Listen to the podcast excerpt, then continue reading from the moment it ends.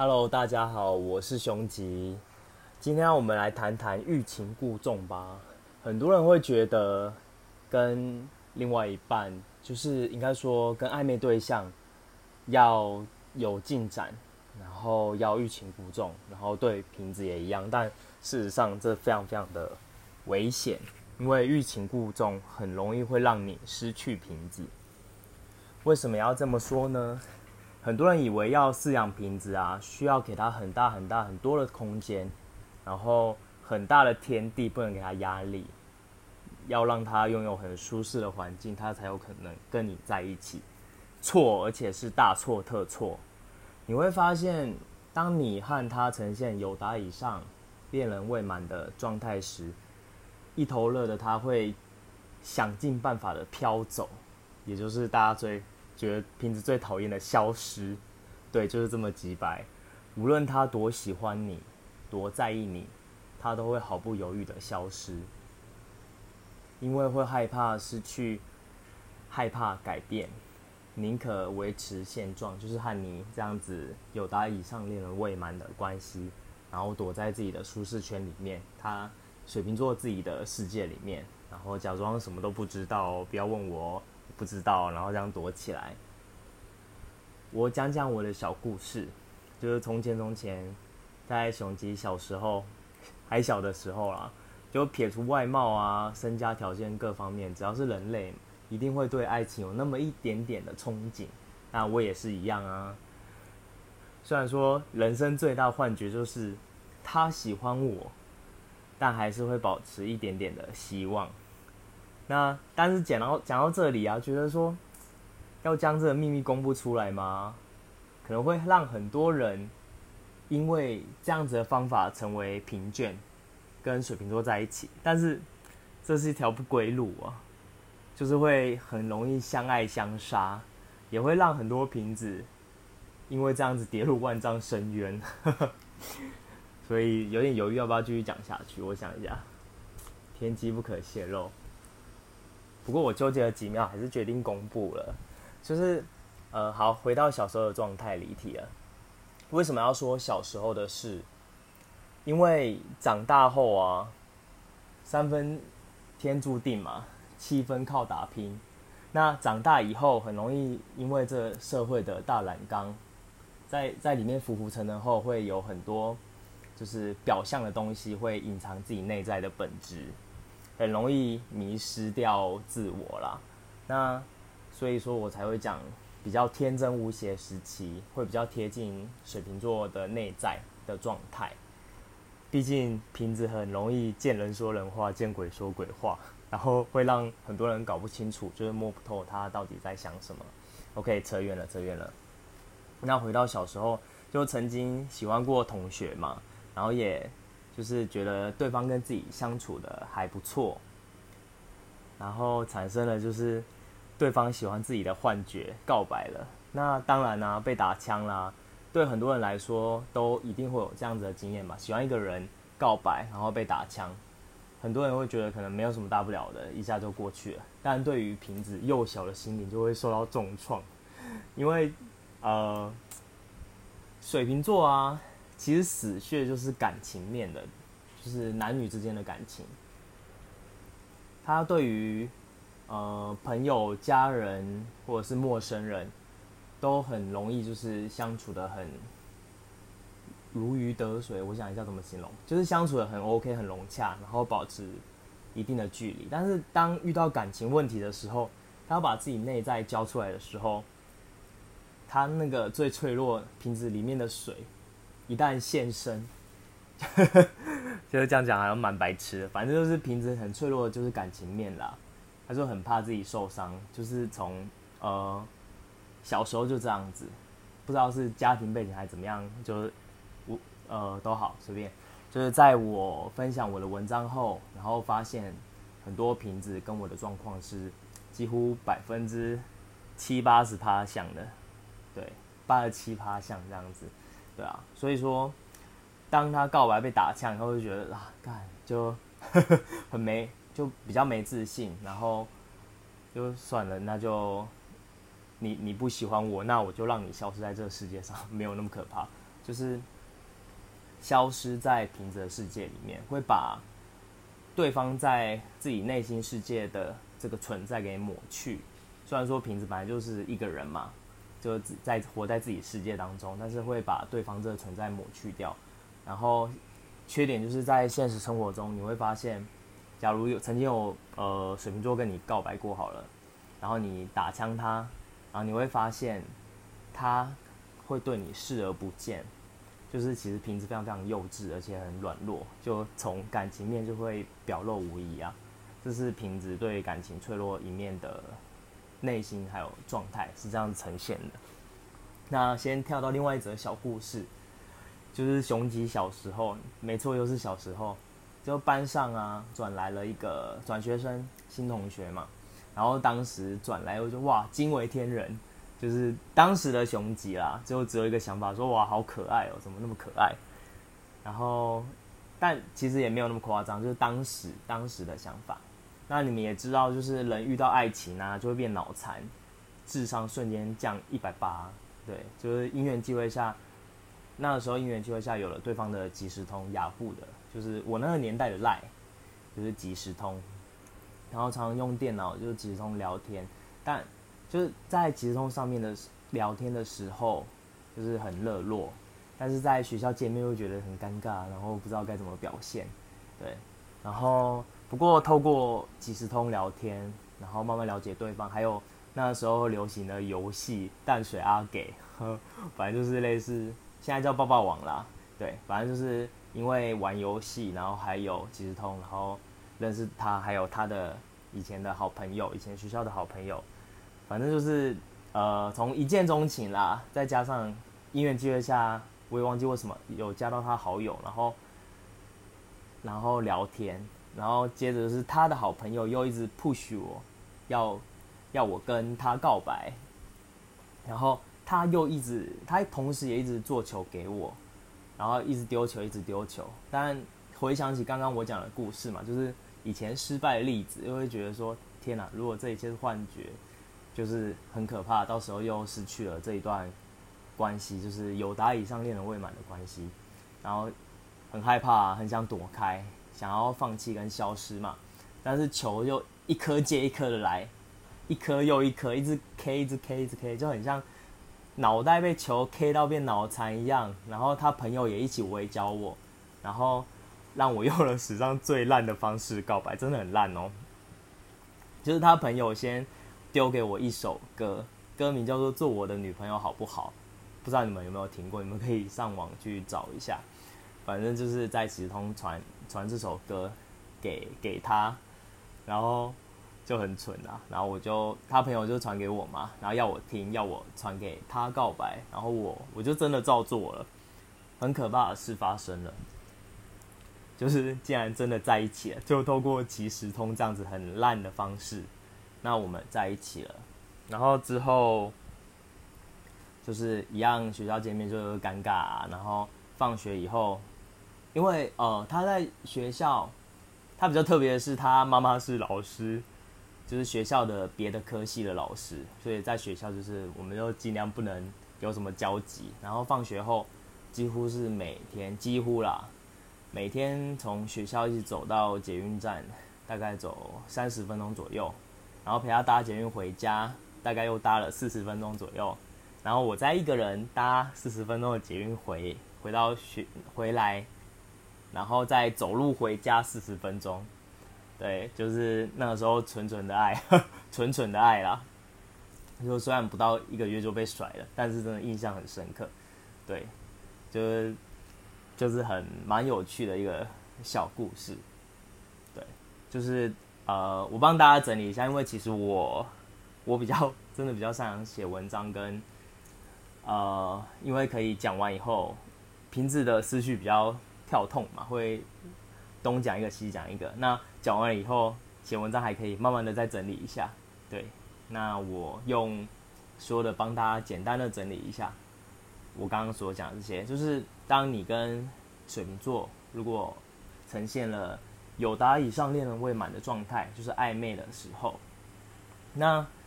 你可以呃，很多人会说欲擒故纵啊，我觉得这个非常行不通，因为很容易让平时都退缩，然后反而就是没有结果，没有下文了。然后他他也会自我怀疑说，是不是你你不喜欢我啊？然后我还是比较前进好了，这样子的心境出现。那你如果真的很喜欢他，你想要确认这段关系的话，我会建议你明示暗示，狂丢球给他，也不是疯狂一直丢一直丢一直丢啊，就是你发现到他有点退的时候，你就丢球给他，让他去接，让他接。然后瓶子其实其实你一丢啊，他他对你有好感嘛，他就会接球，接接接接到到时候脑脑子被 K 坏烧坏掉，他就会受不了，他就告白了，就很容易让瓶子就是踏出这第一步告白。但是这前提是他喜欢你，记住哦，他要喜欢你哦，才会有告白这件事，而且他有时候。就是他也会害怕受伤嘛，就是如果他被打枪，他也会觉得啊没面子啊，或者是怕关系会变得不一样，所以他可能会用一些很很北蓝的 方式来暗示你说他也喜欢你，然后想要跟你在一起这件事，但他可能用像我那个时候是用即时通传一首歌叫做《我的女朋友好不好》，很蠢，但是呃有效，对，很蠢，但是有效。对方来答应这样，对啊，那他可能也会用类似的方式来来告白或什么，就是看那个人啊，对。所以只要你你你们是互相喜欢的，然后他只是不敢踏出下一步，然后你当然也会觉得女女生嘛，女生通常也会觉得是男生主动一点比较好，那你试着多丢一点球，让他。接球回应你，那就会顺其自然的就在一起了。对，就其实也没有那么难。然后彼此互相喜欢的话，就直球决胜负啊，要么就是，要么就是在一起嘛，要么就是分开嘛，对啊，其实也没有什么啦，就只是从好朋友变成一样是好朋友，但是就是确定说自己不是呃。当下的状态是不会进行到下一段情感男女情感的关系，或者是你确定你们是可以呃成为男女朋友，那只是结度结束了结束了好朋友这段关系，前往下一步，那你们还是哎该怎么讲？我想一下，有点混乱。反正是变成说你们更进阶一层关系啊，关系升华了，对。但如果他真的只是觉得你是好朋友啊。你这样子一直丢球，他可能会跟你讲，或者是他就直接消失。那你也不用担心，也不用难过，这只是当下的状态，就是他觉得，哎，彼此好像就是朋友比较适合，不适合成为情人嘛。那你也不用担心，就是一阵子以后他会自己出现来刷存在感。那一阵子不知道多久，有可能一两个月，有可能一个礼拜，有可能明后天他就会出来刷一下存在感，都有可能。对，然后你就问清楚，确定一下你们彼此当下的状态以后，那没有什么，其实就只是，就是就是这样子而已嘛，事件就是这样发生而已嘛，对啊。好，那但是我就是本台立场不代表所有的水瓶座啦，就是这是我自己的观察跟观察我自己以前所发生的事情，然后分享给大家。还有就是我在很多。看到很多水瓶座与对方之间的相处发生的事件，来整理，就是发现到其实这这样子的方法和状态很跟大部分水瓶座都雷同，所以分享给大家。那举个例子，就是上次和我有一个群组，里面大部分都是水瓶座，还有还有其他人，对，然后和平群的朋友一起去野餐。我们就点那个 Uber E 跟 f o o p a n d a 然后东西来要去要去那个门口拿，我们就三个人一起去去拿拿点来的食物，然后走回野餐店的路上啊，我们三个都三个都水瓶座，然后三个都往不同的方向走，一个走左边，一个右边，一个直走，超白痴。然后但是我们的目的地却是相同的，对，所以说其实每个水瓶座都有自己特。特质跟特色。那你你想要了解水瓶座而听这个节目，就很谢谢你的支持。对，但是你要很清楚，星座是一个统计学啦，我觉得很像是数学游戏，就是你一百个水瓶座里面，可能有七八十 percent 会符符合大多数人所讲的状态，就是对于这个星座的定义，它本身有七八十趴是这样子。那那你如果要真正认识你眼前这个人，你你要事实上你要去跟他聊天，跟他相处，真的去看待眼前这个人是独一无二的生物，生物就是很很怪很奇葩也好，但他是独一无二的，他有自己的思想，对，你可以去跟他聊他的想法、价值观、内在，这是你需要做的努力。那当然，我们一部分可以透过其他的。呃，文章啊，或者是一些影片，或者是 podcast 来去了解对方的一些大概的特质，但最真实的还是在你面前这个人。对，就像有些人会因为感情问题，你跟他相处遇到一些状况，而你跑去求神拜佛、求雄吉，没有啦，开玩笑，就是看一些文章，然后想要了解对方的想法。事实上，这些或许有用，但或许是没有用的。要怎么样求证？要如何求证你所询问的别人他所说出来的话是真实的？只有你真的问对方，从对方口中说出那真正的想法，才是真实的。就呃，所以我会蛮该怎么讲嘞？有一些人会找我占卜，用宝石卡做做占卜的工具。那我会跟他讲说，你不要相信我说的任何话哦，因为我说的只是会反映当下的状态跟从前过往的事情，但这些结果是曾经发生的嘛？还有就是透过宝石卡这个占卜的工具来来投射出来的你内在的影子。那如果你真的想要跟对方，就是你眼前那个人走下去的话，你真的想跟对方走下去的话，占卜的结果是其中一个选择而已。那你跟他要创造什么未来，是你自己的选择。你可以掌握那个未来，而不是透过占卜，或者是求神拜佛，或者是觉得，比如说哪个星座跟水瓶座不适合，而你刚好就是。你和他的组合就是这两个星座，你就觉得啊，你们不适合，这样也是你自己选择让你们不适合的，或或许真的会遇到比较多磨合。像我跟我老婆，我是水瓶座，风象星座，就比较崇尚自由嘛，比较无拘无束。那他是土象星座，他是处女座，他比较多规矩跟呃看法。那我们两个事实上是天差地远的个性，跟各方面都差很多啦。就是你，你跟如果你是水瓶座或风象，你跟土象的相处，你就会感受到真的差很多。对，但是你跟对方，即便在外界的呃对星座的认知，或者是大多数人对于你们的了解，然后说你们不适合，那是他们的看法。那你要怎么做选择，是你自己决定你的人生。所以，如果你真的爱对方的话，撇除那些求神拜佛，或者是占卜，或者是看其他文章，或者是看别人的故事、曾经的经验，这些都是假的。你要撇开这一些迷雾，就是把这些都抛开，然后去认识对方真正的状态，那一个人。这才是真的。如果你们真的要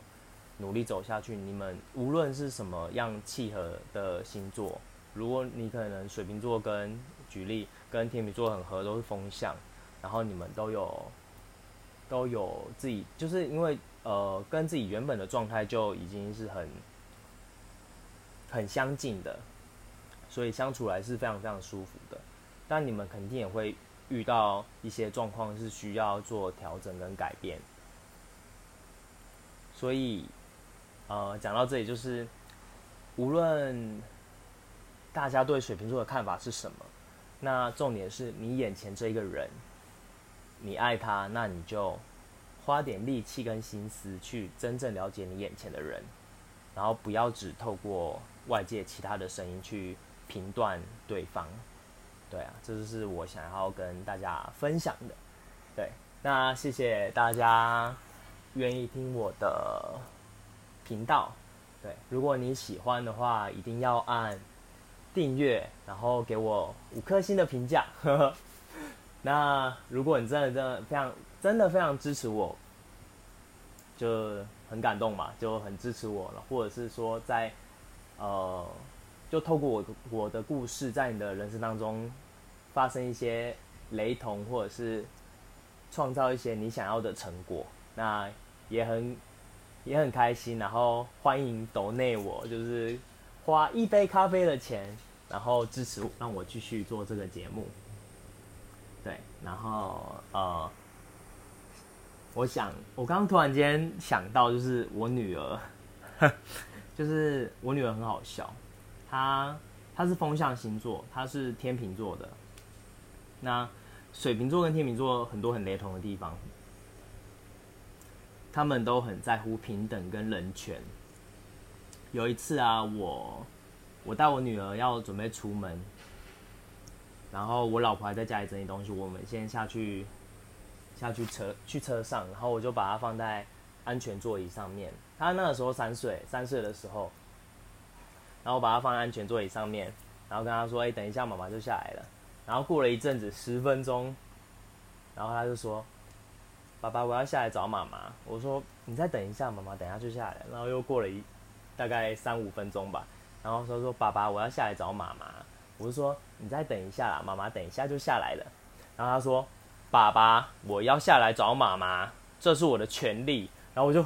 吓一跳，这三岁小孩怎么会讲这种话？就是。这是我的权利，然后我就吓到，哎，对，这是他他的选择，他要他要下来找妈妈，好，那然后就打动我这一句话，就是直接打了我内心，好，我尊重你，这是你的权利，那我放你下来，那我们一起等妈妈，对，然后他妈过不久就下来啦，然后下来以后，就是我们就一起一起开车出去玩嘛，但我要讲的就是，真的很多时候小朋友。嗯，他的特质啊，就是小朋友他不会因为对方的该怎么讲？我想一下，就是小朋友的特质就是很自然而然的散发出来，但是我们长大后会因为外界的一些因素而把我们用一些理性啊，或者是呃外面具去把内在给给隐藏起来，但小朋友不会。而且他讲的话真的是点触动到我的点，对，所以说给给大家一个这这个小故事，我觉得还蛮有趣的，就和大家分享。那谢谢大家今天的收收听，我是熊吉，对，欢迎大家收听订阅我的频道，然后也可以到 YouTube 搜寻水瓶猫很多，那有那里有我的之前拍的水瓶座相关的影片。对，然后 PTT 上面可以搜寻水平的饲养方法，那里有我所写的文章，大概六十篇左右吧。对，然后欢迎大家就是追踪我，谢谢你们，拜拜。